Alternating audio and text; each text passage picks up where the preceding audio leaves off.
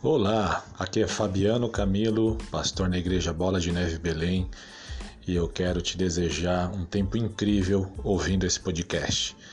Cada podcast, cada episódio, cada temporada traz revelações e insights que vão empoderar você e te liberar para o seu destino em Deus. Deus tem coisas incríveis para os seus filhos, Deus tem um desenho maravilhoso para você e para os próximos anos da sua vida, e eu desejo que você cave profundamente nos tesouros que Deus tem reservado para você. Seja abençoado, conte comigo e compartilhe tudo aquilo que Deus está fazendo com você através desse podcast. Deus abençoe.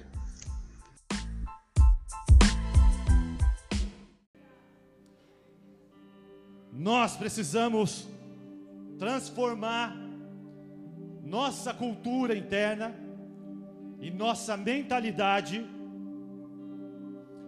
porque na maior parte do tempo nós estamos basicamente reagindo. As coisas vão acontecendo e nós reagimos. As palavras chegam a nós e nós reagimos. As más notícias chegam e nós reagimos.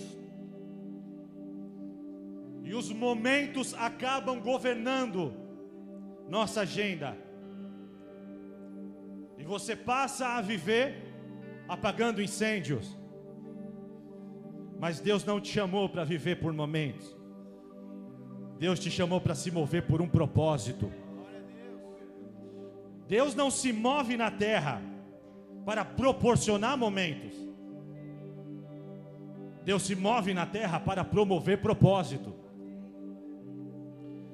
Como igreja, muitas vezes nós chegamos ao culto com expectativas que revelam essa cultura de momento. Então, de alguma maneira, os irmãos chegam na casa esperando qual vai ser o momento onde Deus vai me tocar.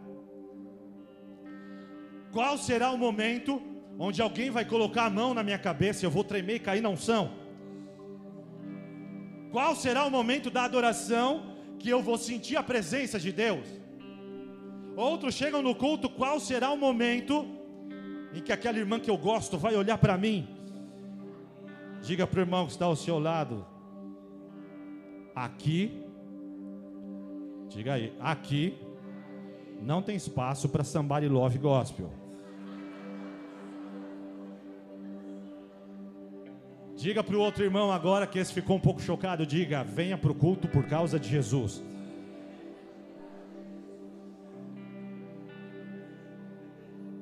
Outros vêm pelo momento onde eles vão chorar, ou vão sentir o alívio da dor que carregam. Qual será o momento em que Deus vai tirar esta coisa da minha alma? E sem perceber, você passa a viver por momentos. Mas Deus não se move num culto para dar a você um bom momento. Quando a unção vem sobre você, ela vem para promover propósito.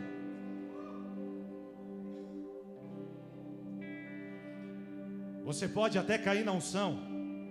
Você pode até chorar. A irmã que você gosta pode até olhar para você.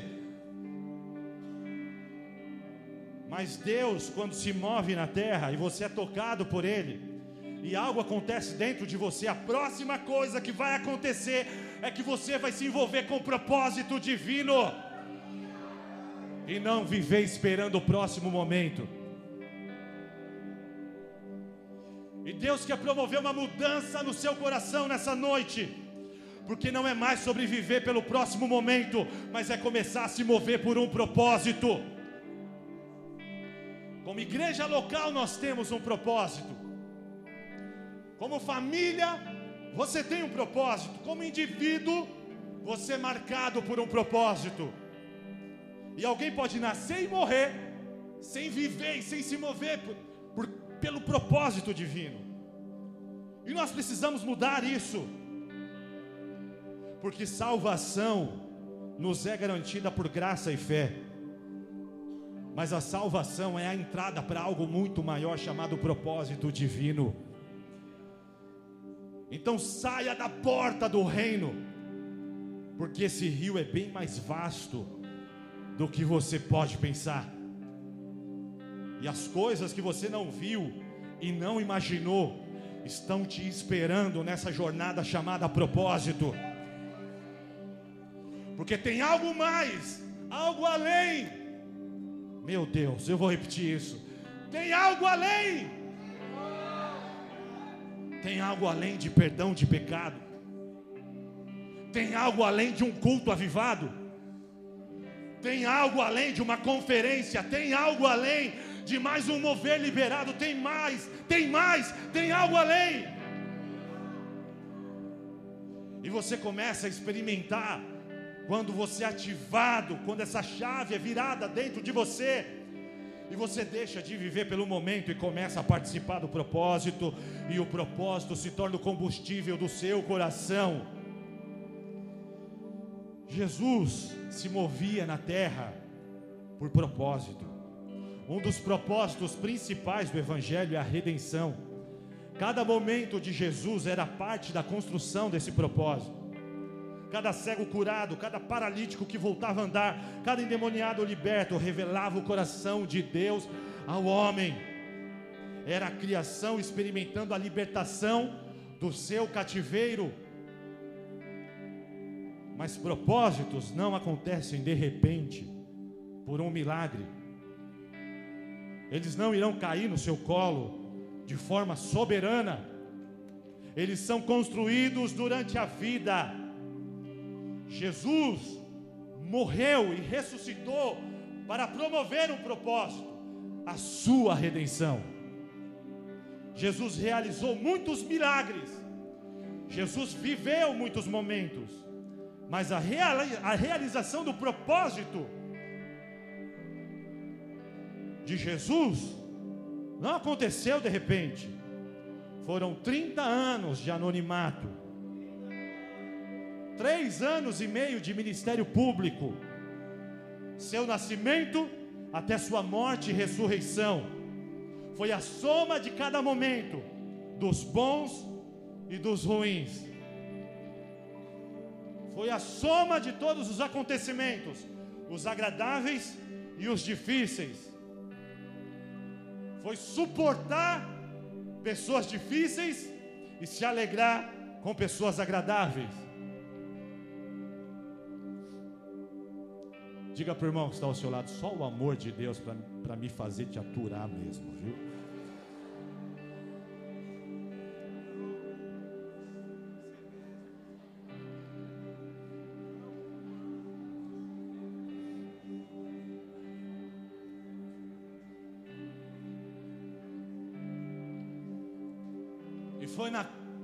Jornada que o propósito foi construído, milagre após milagre, momento após momento, sacrifício após sacrifício.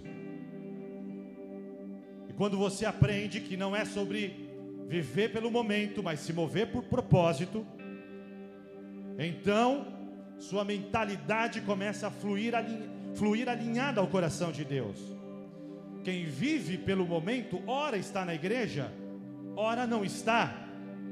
Em um momento está envolvido em ministério, no outro não está mais. Em um momento quer ser fiel, quer ser íntegro, e no outro já não quer mais.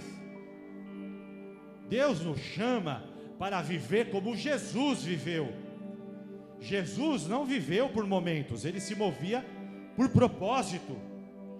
Cada homem de Deus, do Novo e do Antigo Testamento, tiveram que tomar a decisão de colocar o propósito acima dos momentos.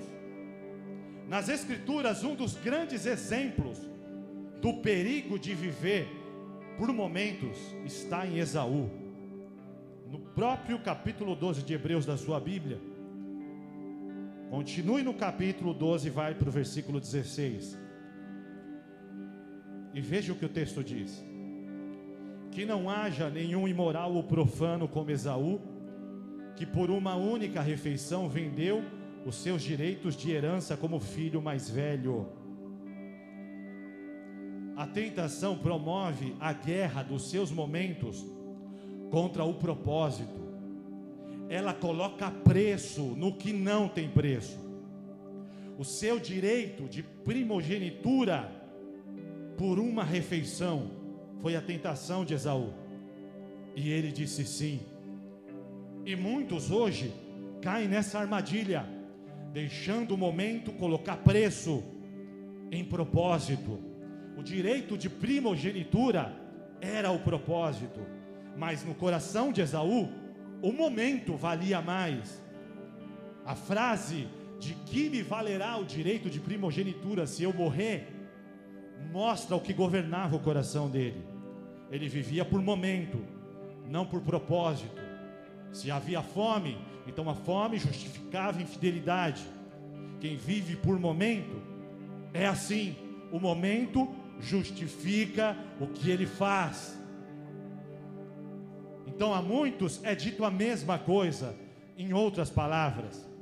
A pureza na presença de Deus, me dê ela e tome aqui um momento de prazer sexual.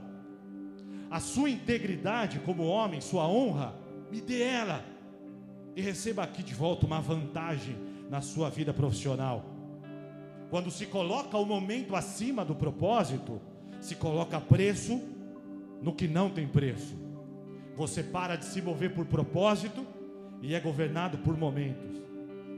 Quando Deus te chama para viver propósito, ele não está te entregando uma promessa de vida fácil. Diga para o irmão que está ao seu lado, que é moleza, senta na gelatina.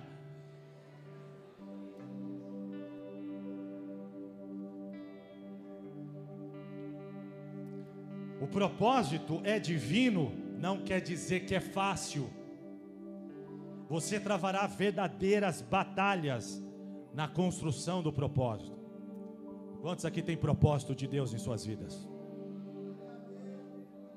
Vira para dois ou três irmãos e diga: se você tem propósito e sabe disso, se prepara que o bicho vai pegar.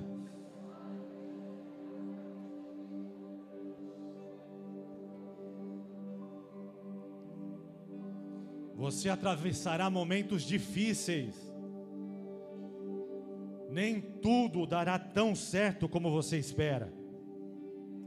Nem tudo acontecerá como você imaginou na cabeça. Mas quem escolhe viver por propósito não se vende para o momento. Tem algum adorador aqui nessa noite? Você não tem preço, o propósito que Deus te deu não tem preço, o plano de Deus não tem preço, nenhum momento é maior do que o propósito que Deus tem para você, a chamada que Deus te deu não tem preço, não venda para nenhum momento aquilo que é precioso demais para ser entregue assim.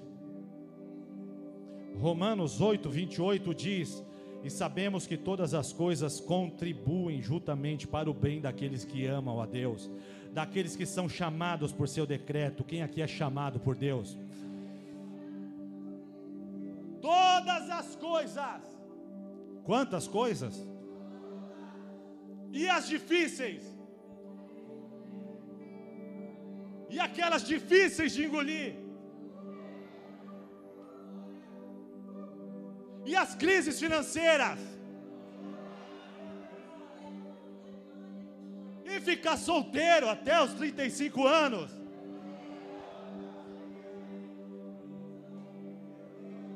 E ficar cinco anos sem beijar ninguém, pureza sexual na presença de Deus?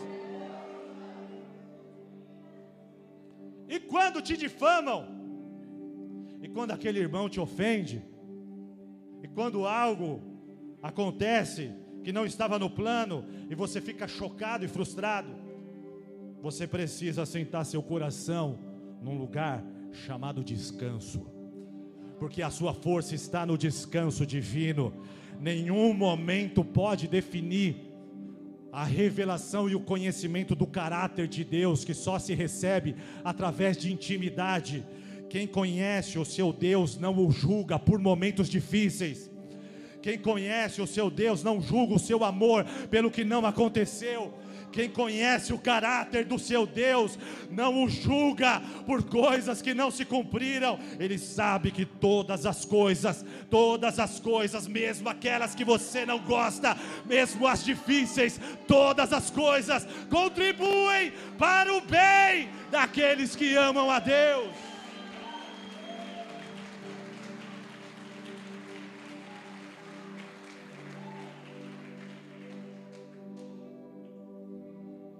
Diga para o irmão que está ao seu lado, como é que está a sua carteira agora?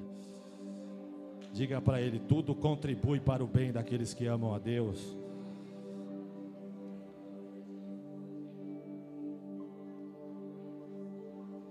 Esaú teve fome e vendeu o seu direito de primogenitura, porque na mente e na alma dele justificava o momento justificava. Mas engraçado, né? Jesus jejuou 40 dias e também teve fome.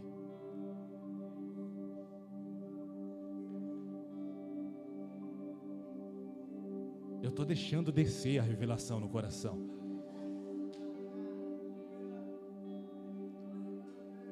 E o diabo ficava do lado dele. É, você não é o filho de Deus.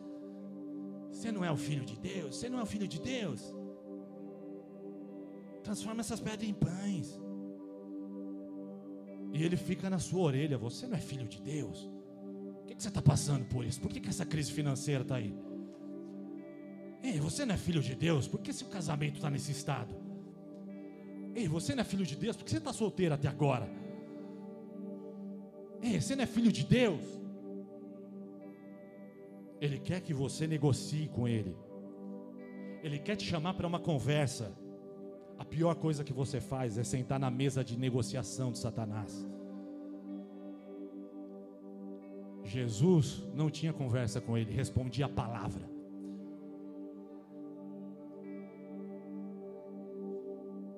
Esaú teve fome e vendeu direito. Jesus teve fome, mas não se vendeu pelo momento. Jesus colocou o propósito acima do momento. Quem se move por propósito não está à venda. Não estou te dizendo que vai ser fácil. Estou te dizendo que apesar de tudo que você vai enfrentar, Deus estará com você. Se fosse fácil, você poderia fazer sozinho. Como não é fácil, Deus te disse: Eu vou estar com você, filho.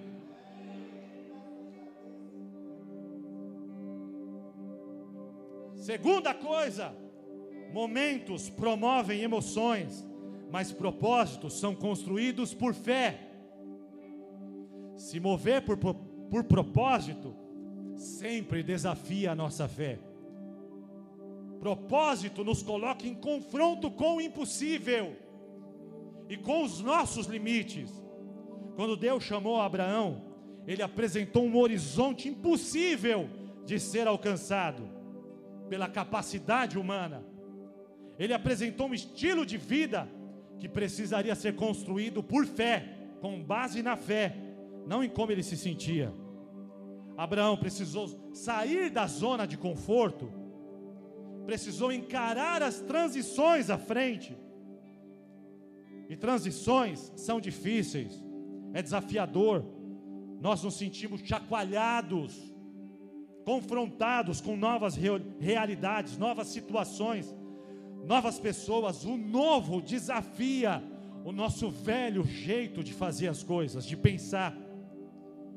Então Abraão se viu numa situação onde ele não tinha garantia natural, era desafiador demais. Mas Abraão escolheu se mover por fé, não por emoção. 75 anos de idade. Que idade você tem, irmão? Ninguém é velho demais para viver propósito divino. Ninguém é novo demais para começar a se envolver com propósito divino. Deus chamou Abraão com 75 anos. Samuel ele chamou já desde o ventre. 75 anos, ele ouve Deus te dizer: Eu te mostrarei uma terra. E pela fé ele se moveu. Tem algumas coisas que estão paradas na sua vida porque você tem medo. medo de ir em frente, medo de falhar, medo de fracassar, medo de falir, medo de não dar certo. Se você deixa o momento te limitar, se você deixa o medo governar, você se priva do propósito. O ponto é que o sentimento é momentâneo, os momentos passam, mas o propósito não, o propósito é eterno. Quantos aqui já tiveram crises de se sentir tão mal que disseram: Não vou para o culto hoje? Não precisa levantar a mão, fique em paz.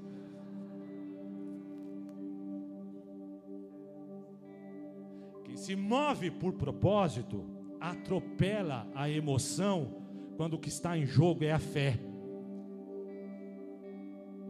Você tem emoções, você é um ser emocional e haverão dias difíceis. Tem dia que você vai sentir mal.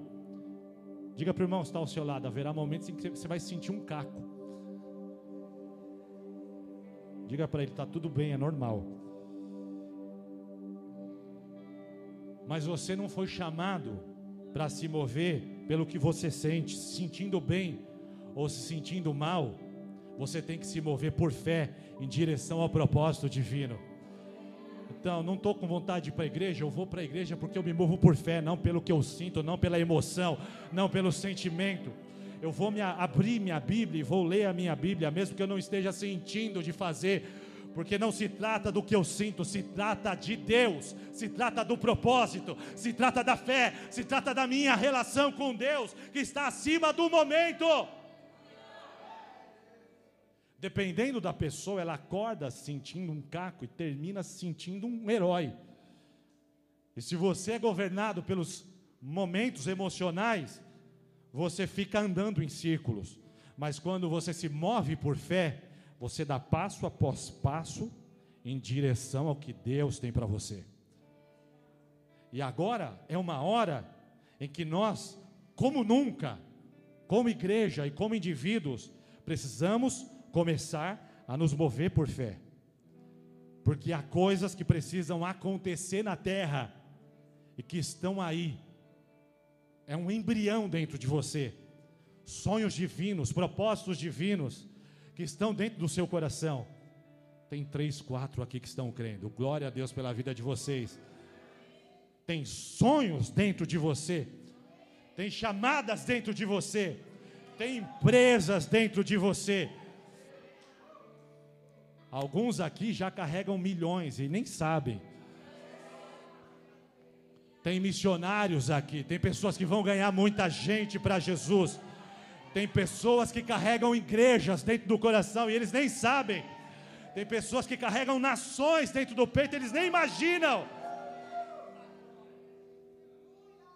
Mas se você deseja viver propósito, você precisa romper com uma vida governada por emoção e começar a andar e se mover por fé. Porque aí você vai ver o novo ramo profissional se abrindo por causa de passos na fé. Um pequeno negócio que já são três lojas acontecendo por causa de passos que você dá em fé, porque você coloca a fé acima das emoções. Pensa no propósito de Jesus. A cruz não era exatamente o tipo de coisa que evocava os melhores sentimentos nas pessoas. Por que, que Jesus encarou a cruz? Porque Jesus colocou a fé acima do sentimento. Ele sabia que por meio daquele sacrifício, você teria acesso novamente a Deus. Então Jesus tomou a decisão, você precisa tomar essa decisão de colocar o propósito acima do seu sentimento e da sua emoção. E para terminar, o seu propósito é construído de nível em nível. Abra sua Bíblia no livro de 2 Coríntios, capítulo 3, versículo 18. 2 Coríntios, capítulo 3, versículo 18. Diz o seguinte: Mas todos nós, com cara descoberta, refletindo como um espelho a glória do Senhor, somos transformados de glória em em glória. Diga comigo, de glória em glória. Na mesma imagem como pelo Espírito do Senhor. O propósito é construído momento após momento, estação após estação, nível após nível. Entre um nível e o próximo nível, Deus te ordenará: persevere. Diga comigo, eu preciso perseverar. Jesus disse o seguinte: basta cada dia o seu mal. Diga isso para você agora, basta para você, para sua alma, para o seu coração. Eu não sei como você entrou nessa casa. Eu não sei quanto mal atingiu você. Eu não sei que peso você carrega. Nesse momento, Jesus está dizendo: basta, basta cada dia o seu mal. Cada nível traz consigo sua própria guerra, seus próprios gigantes, suas próprias renúncias. Deus trabalha assim, igreja, porque em cada nível ele te prepara, Ele te consolida, Ele te constrói, Ele te constitui para coisas maiores do que você viveu até agora. Quando você entra em um novo nível, quantos aqui já experimentaram isso? Cara, entrei em um novo nível em Deus, está demais. Quem aqui já experimentou isso? Aquele momento aleluiado, é, é demais. Você se sente voando, é maravilhoso.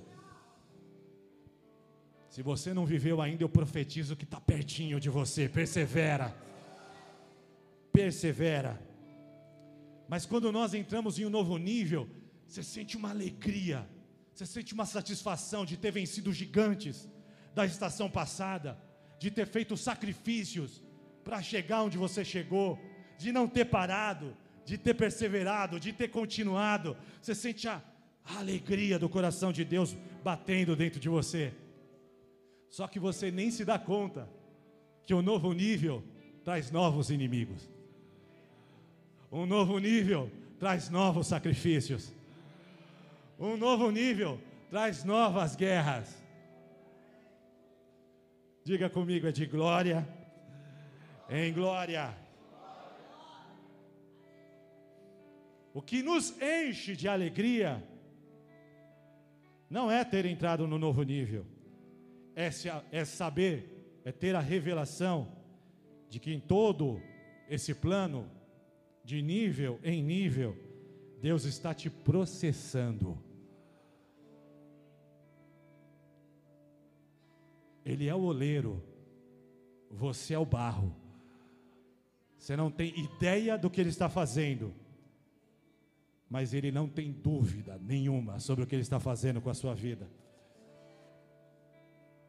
Você não sabe como vai ser, mas Ele já tem tudo desenhado, bem planejado, e Ele está te processando, nível após nível. E o melhor de tudo isso é que dentro desse processo, à medida que Ele te constitui de glória em glória, é que você é transformado, glória a Deus por isso. Você é transformado em quê? Paulo diz que você é transformado em alguém que reflete com precisão a imagem do Senhor. Uh, meu Deus do céu. As estações são diferentes. Alguns podem gostar mais de uma estação específica, enquanto outra lhe desagrada.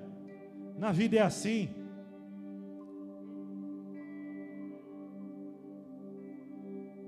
A vida é feita de estações diferentes e níveis diferentes. E você vai ser desafiado em todos os níveis.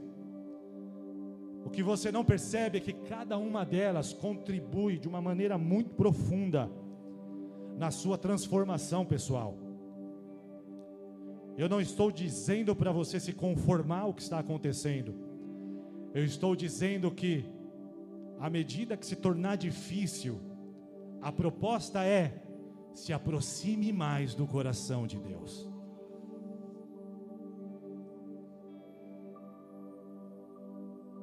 Sabe, enquanto nós estávamos aqui reformando a igreja, nós precisávamos fazer reformas em algumas áreas da igreja e tivemos a ideia de usar compensados. Quem aqui mexe com madeira e já usou compensados? Deus manda alguns Neemias aqui para a igreja, né? Alguns marceneiros. Vocês têm ideia do que seja isso compensado?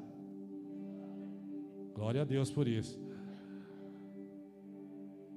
Dependendo do peso que você pretende colocar sobre aquilo, o compensado tem números. E os números vão subindo de acordo com a capacidade de suportar peso.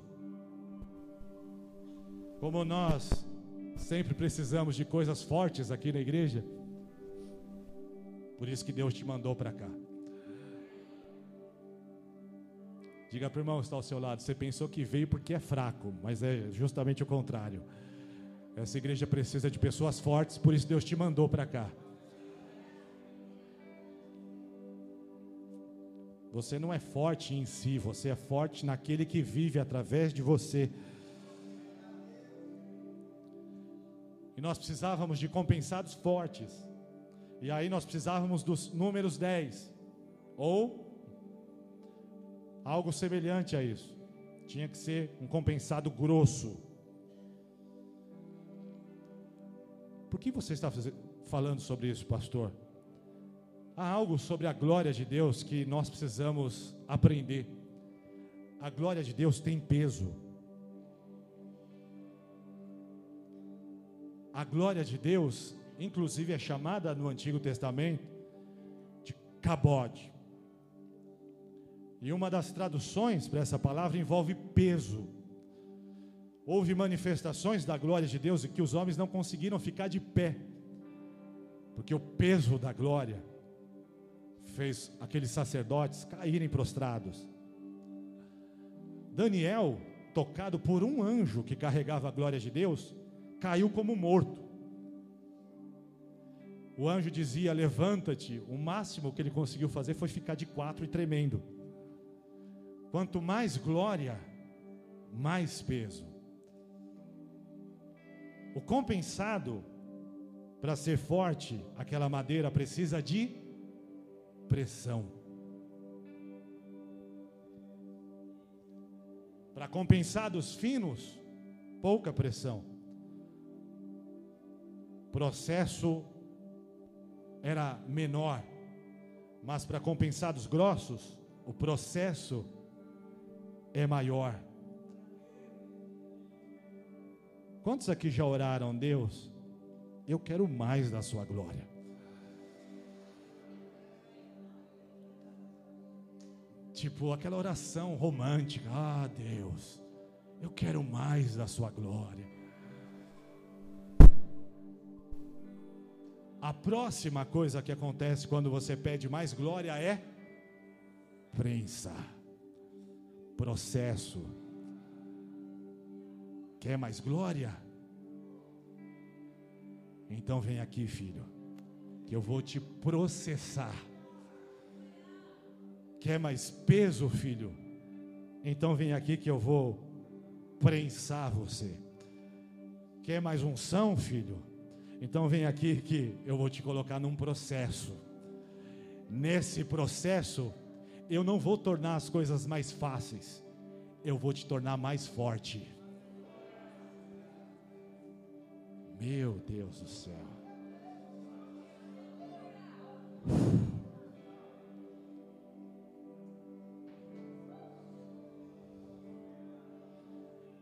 Às vezes a pressão é forte demais. Às vezes o processo é extenuante. Às vezes a prensa parece que vai nos esgotar. Não ore para as coisas ficarem fáceis. Peça a Deus costas mais largas. Se você quer glória, você precisa passar pela prensa. Se você quer peso da presença, você precisa ser provado e aprovado nos processos. Se você quer ressurreição, existe um Calvário e existe um Gólgota, para depois a pedra ser rolada e a ressurreição chegar. Se você quer que os feixes de trigo se curvem diante de você. Há uma jornada que passa por ser vendido como escravo, depois se tornar prisioneiro, mas depois você é levado ao palácio do Faraó para conhecer a glória de Deus. Deus precisa te processar. Senão você não consegue revelá-lo com precisão lá na frente. Por que você acha que na cruz Jesus foi capaz de dizer àqueles homens: Pai, perdoa-os, eles não sabem o que fazem? Por que você acha que Jesus foi capaz de dizer aquilo? Por que você acha que José foi capaz de dizer aos seus irmãos que o venderam: Vocês intentaram o mal, mas Deus transformou em bem eles refletiram com precisão a imagem do Senhor, porque se Deus não te processa direito, lá na frente, você não o representa bem. Então o que Deus faz é usar o processo para te matar direitinho. Porque lá na frente é menos de você e mais dele. Lá na frente é menos da carne e mais do espírito. Lá na frente é menos sentimento e é mais fé. Lá na frente você começa a se mover por propósito, ainda que os momentos sejam os piores. Você não é mais governado pelo que está acontecendo, você é governado pelo céu. Paulo diz o seguinte: por isso não desfalecemos, mas ainda que o nosso homem exterior se corrompa, o interior, contudo, se renova de dia em dia.